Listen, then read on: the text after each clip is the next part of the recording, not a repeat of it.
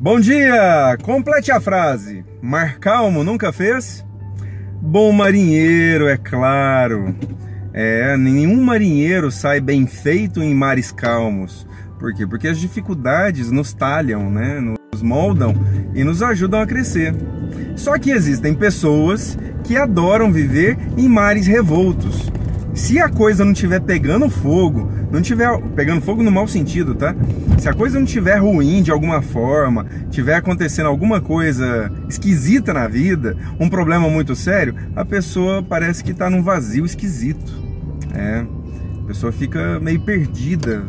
É, tem alguns clientes que tão, tão, estão tão acostumados a viver no caos que quando a vida começa a ficar boa, eles, eles dizem assim: Júlio, tá acontecendo um problema na minha vida, mas eu não sei o que é. O que que é? Qual que é o problema? Ah, o problema é que tá tudo calmo demais. Eu não tô acostumado com isso.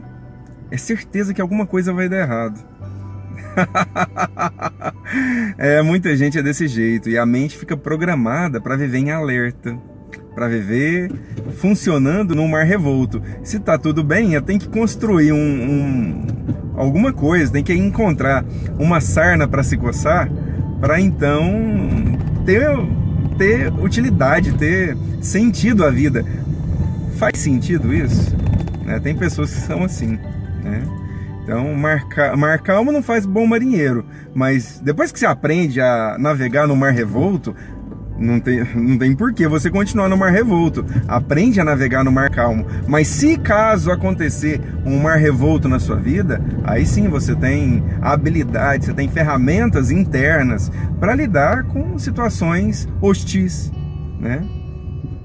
Você está acostumado a ficar em mar calmo, como que o mar revolto reage em você? Você dá conta de sair dos mares revoltos? É. Se você tiver caçando o mar revolto de alguma forma, pare e pensa. Não é porque você sabe navegar no mar revolto que você tem que ficar entrando em tormentas. Bom dia para você. Um dia lindo.